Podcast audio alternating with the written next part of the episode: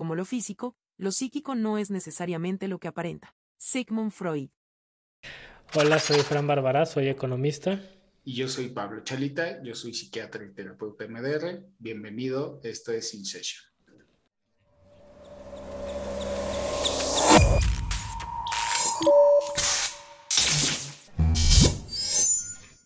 Lo que sea que quieras hacer, asegúrate de que te haga feliz. Paulo Coelho. Apenas terminé ayer la primera temporada. Me lo tragué en una semana. ¿Viste el de la chava que te decía que se sale a correr? Sí. ¿Te acordaste sí, sí. de que Sí, me acordé. comentaba? Me acordé cómo también esta señora, Mónica, ¿no? Se llama la entrenadora. Pues básicamente lo que les... O sea, tanto la chava que se sale a correr cuando tiene broncas y que se pierde en el bosque, ¿no? Y también esta, esta señora que, que les pone estructura y disciplina. O sea, básicamente es eso. ¿no? Y estos chavos que llegan ahí y se dan cuenta que eso es lo que necesitan para, pues para ser así los mejores o no sé cómo. Fíjate, ahí hay algo interesante. Yo no sé si se dan cuenta. O sea, di- fíjate, dijiste, se dan cuenta que eso es lo que necesitan. Obviamente yo estoy jugando con ventaja porque yo Ujú. la temporada 2. Yo no. Pero, fíjate, o sea, digo, pues juego con ventaja, ni modo, la voy a usar. Pero hay una para que la veas también. Pero fíjate qué parte, esta parte está bien interesante que es, porque a mí me ha pasado en sesiones, yo no sé si te ha pasado a ti aquí en estas sesiones, pero yo sí lo he observado muchas veces. Y es, a veces hacemos lo que, o sea, vamos con el flow de nuestra guía, ¿no? Puede ser un entrenador, puede ser un terapeuta, puede ser un, mentor, o sea, tú vas siguiendo la guía. Y conforme vas siguiendo la guía, vas funcionando bien y estás bien. El problema es que no introyectamos, o sea, no internalizamos esa información de por qué o para qué. ¿Por qué? Sí, ¿por qué me está haciendo bien esto? ¿No? Es tal vez en uno de esos ejemplos sería, fíjate, la carencia de una estructura y una disciplina me hizo que yo me comportara así, así, no la tuve, no la conocía, pero ahora que la estoy viviendo y veo que me está yendo bien, la voy a seguir haciendo, la internalizo y la apropio. Ujú. Yo te decía, no sé si se dan cuenta. Te vas Yo- a dar yo lo cuenta en el episodio 2, en la segunda temporada, perdón, Sí. que quienes no lo internalizan, en cuanto pierden a la guía, pierden la estructura y regresan los conflictos. Yo lo, lo, por lo que ha- hay una chica que es como la rara del grupo, una como que se pinta el pelo como de blanco, que había sido, o sea, ya sabes, madreadora y no sé qué, la de Houston. Y no me acuerdo, Ali, no me acuerdo cómo se llama. Pero ella, es que al final de la primera temporada eh, la agarran, creo que en una bronca y ahí en el coche donde la agarran ahí drogas o algo así dicen. No te dan mucha explicación. Y entonces se regresa al- a Houston y a la fiesta. Y su entrenador de ahí como que dice, no quiero que regrese a su vida así, no sé qué. Y al final ella dice, o sea, al final, cada vez que voy a hacer algo, di- digo, ¿qué haría Mónica en esta situación? Y eso me ha detenido de caer otra vez en, en ese círculo vicioso de cosas malas que le pasan, ¿no? Sí, y ahí puede ser que ya está internalizando a la guía. O sea. Mónica, en este caso, la guía, se vuelve una voz en su introyecto, o sea, dentro de su mente, que como si fuera el angelito y tal, es quien le está diciendo, o ella puede preguntarle, ¿tú qué harías en, este, en esta situación? ¿Qué me dirías? Y ya lo empieza a internalizar y ya puede ser que la empiece a guiar y que le haga caso. Exacto. El problema, porque te digo, lo vas a ver, Sí. ¿qué pasa? ¿Cuáles son los conflictos cuando alguien lleva un proceso, le funciona, pero como no termina de entender por qué o para qué, era esto, o, e inclusive no ser completamente consciente de cómo me ayudó esto, en cuanto se pierde la presión, digamos, por hacerlo, la guía, la instrucción, se vuelve a diluir. Ejemplo de eso, ¿no? Que ahí sí estás más habituado, pues es, yo lo vi con la gente de escribiendo. Claro. Cuando estaban escribiendo constantemente, iban bien, les caían veintes, y a los dos, tres meses, algunos me escribían, creo que en algún momento te pasó a ti, pues lo dejé de hacer y me volví a sentir mal. Sí, sí, sí. Es así, exactamente igual. Claro. Aquí es más complicado porque es algo que que hasta cierto punto no pueden recuperar, ¿no? O sea, sí lo entiendo yo, como que tienen como esta mini ventana de tiempo de uno o dos años o algo así, ¿no? Como para llegar a este gran evento de, Daytona y ser los campeones de, del país, ¿no? Y ser las grandes estrellas del cheering. Y luego, ¿no? O sea, no, no es como que puedas regresar a escribir, ¿no? O sea, vas a tener que buscar esta estructura en otro lugar, ¿no? Sí, claro, sí. Pero, pero es ese o igual, ¿no? O sea, como está cañón, ¿no? Y aparte están bien chavitos. Sí, pues, que tienen como 16, entre 16 y 18, ¿no? Yo creo. Más o menos. Eh... O sea, es que si no internalizas esa parte de que este, esta estructura y esta disciplina es lo que me llevó a estar bien.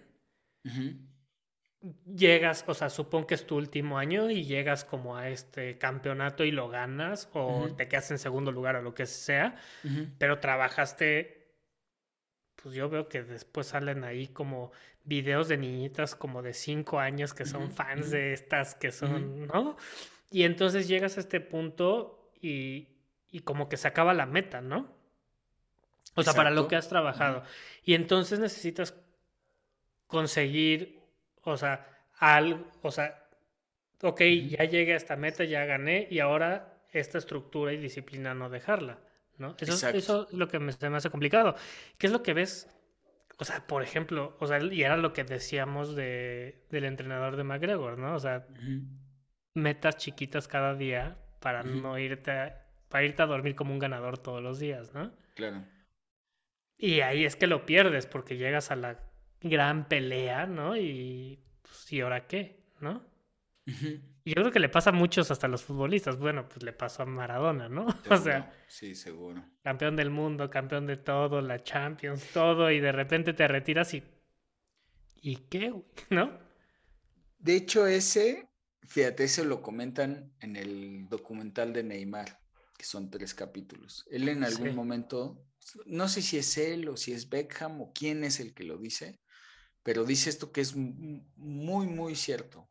Dice, la vida del atleta es bien injusta, porque nosotros a los 32, 33, 34 años ya eres viejo, ya eres el viejo, ¿no? Y a los 40 te retiras y ya, se acabó. Y a diferencia, por ejemplo, de lo que mencionan a Elton John. O sea, Elton John a los 30, 40 puede ser que llegue a la cumbre, pero puede seguir creciendo y se puede seguir produciendo música toda la vida y va a seguir siendo admirado y acá no, acá a los 30, 40 se acaba, ya no hay competiciones, ya no hay nada y entonces sí tienes que buscar como dices, ¿no? Un nuevo objetivo, o sea, hacer una prórroga o hacer un nuevo proyecto, algo, porque pues, o sea, la adrenalina que se debe de sentir de esa gente que te busca, que te escribe, bueno o malo,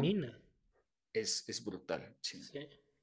Bueno o malo, ¿eh? También, porque eso ya, ya nos tocará hacer una sesión, espero, de InSession, de cuáles son las emociones o sensaciones de de repente tener un capítulo que tuvo X cantidad de views, X miles, Y millones, o no, o sea, la sensación, pero de que esa mayor visibilidad y exposición trae también gente que te, idol, te- no te idolatra, pero te, o sea, te, te, te califica positivamente y también los, todos los negativos.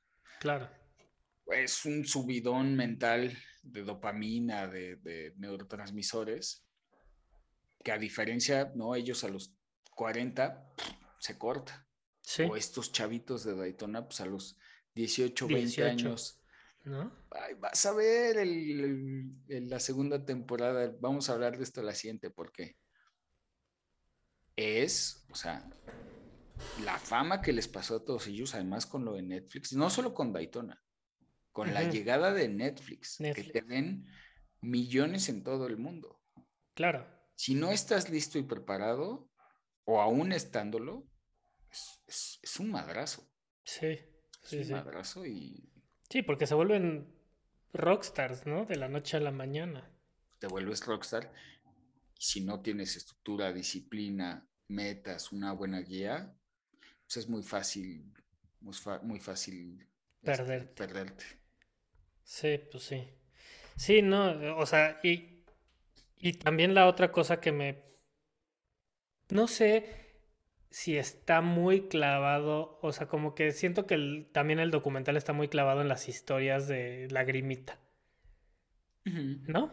Vende, vende. O sea, al- a los que entrevistan mucho y así, porque te dicen, ¿no? Como este, este struggle, o no sé cómo decirlo en español, que- Dificultades. estas dificultades que tienen a los que más entrevistan o más salen en la serie y se quejan de los, sus compañeros que lo tuvieron todo, la lana para los mejores gimnasios, pero esos no salen. Si te diste Claro. cuenta, salen los la niña que abandonan en el trailer, la niña que estuvo en el tambo, el chavito gay que se le murió la mamá, el, ¿no? El otro chavo que era futbolista y lo molestaban por ser gay y cosas así, ¿no? O sea, como que nada más mostraron las historias de, de lucha, digamos, o sea, Es que el, ¿no? el drama vende, o sea, es porque No, claro, como hablando del triángulo dramático, eh, la sociedad está condicionada a vivir en estos papeles de drama, ¿no? En papeles de víctima, rescatador, eh, perseguidor o, o juez, ¿no? Víctima, rescatador y perseguidor. Son los papeles que le gustan, o sea, que nos gustan, que se enseñan todo el tiempo. Y pues obviamente esos papeles dramáticos son en los que la gente se proyecta, se identifica y pues los que más venden claro, porque eso, eso es un hecho, ¿no? Se, se exalta, se exalta el sufrimiento y las historias de, de, de victoria, ¿no? El, héroe, el héroe, este, ¿cómo es la historia? Es la historia del héroe, ¿no? Sí, ¿no? ¿verdad? Y, va- y que vale más la victoria del cuate que llegó de la nada al que tuve mejores posibilidades. Esa es mi pregunta. O sea, como. Pues no. ¿Vale sí. más? Pues no. o Vende sea, más. Vende Pues sí, más. sí vale más. En lana vale más. Si Va- vende más, vale más. Pero personalmente, pues no debería de. No sé. Es difícil, eh, ese es difícil de catalogar, ¿no? O sea, eh, porque, o sea, el problema es donde empiezas a calificar cuál tiene más esfuerzo, ¿no? Cuál tiene más mérito por el esfuerzo, ¿no? El que, Claro. el que, voy a decirlo así en el contexto nuestro, pues el que come frijoles y tortillas o el que llega a su casa, come bistec o come comida buena, lleva rehabilitación, tiene todo eso, ¿no? Sí. sin duda son ventajas, es todo el tema Sí, de, claro. del, de los, del white chicano, de todos los privilegios. Es difícil, es bien difícil de calificar, ¿no? O sea, y, y sí el problema es que al calificarlo, el, el gran problema es calificarlo, creo, porque al calificarlo le quitas valor al esfuerzo de los dos, Claro. ¿no? Y le quitas mérito al, consiguen ambos. Y, y también me acordé mucho de que alguna vez me dijiste, este, el cerebro humano siempre va a tender a ser adicto, ¿no? O sea, y hay adicciones buenas y adicciones malas, ¿no? O sea, o niveles, ¿no? Y estos cuates se vuelven adictos al, al gym, o no, no al gym, sino al, pues al entrenar, ¿no? O sea, como que, no sé, de repente te dice así como, bueno, había días de 10 horas de entrenamiento y dices, changos, o sea, ¿cómo le hacen estos cuates para, para andar dando de vueltas y, ¿no? O sea, piruetas, cuando empiezas a ver que ya se empiezan todos a, al final de la temporada, ¿no? Que ya se van acercando a la meta y entonces empiezan a salir todas las, las lesiones de último minuto, ¿no? De que si las costillas, que si el tobillo, que si el no sé qué. Y dices, no manches, está cañón, ¿no? O sea, ¿qué tanto qué, qué tanto está bien empujar como ella como entrenadora y ellos como atletas al, a ese punto, ¿no? O sea, también se me hace esa parte súper difícil, ¿no? Como de... No quieres decir, tengo que parar, pero tienes que parar, tu cuerpo te lo está pidiendo, ¿no? De alguna u otra manera. Tanto física como mentalmente, ¿no? Sí. Yo, creo que todos los atletas, todos los atletas, vamos a hablar de eso, los, los explotan, ¿no? Hay, hay, hay una parte de explotación de, su trabajo que es llevar el, desempeño físico al extremo. No, y esto definitivamente no, no se ve ahí, pero necesitan tener ayuda mental, pero no queda claro si la tienen o no.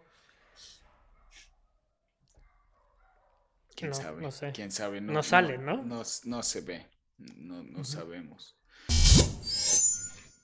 No importa lo lento que vayas. Lo importante es que no te detengas. Confucio. Bueno, pues se terminó el tiempo de nuestra sesión y tenemos que terminar por ahora. Espero que hayas disfrutado tanto como nosotros este capítulo. Gracias por escucharnos y nos vemos en la siguiente sesión de InSession.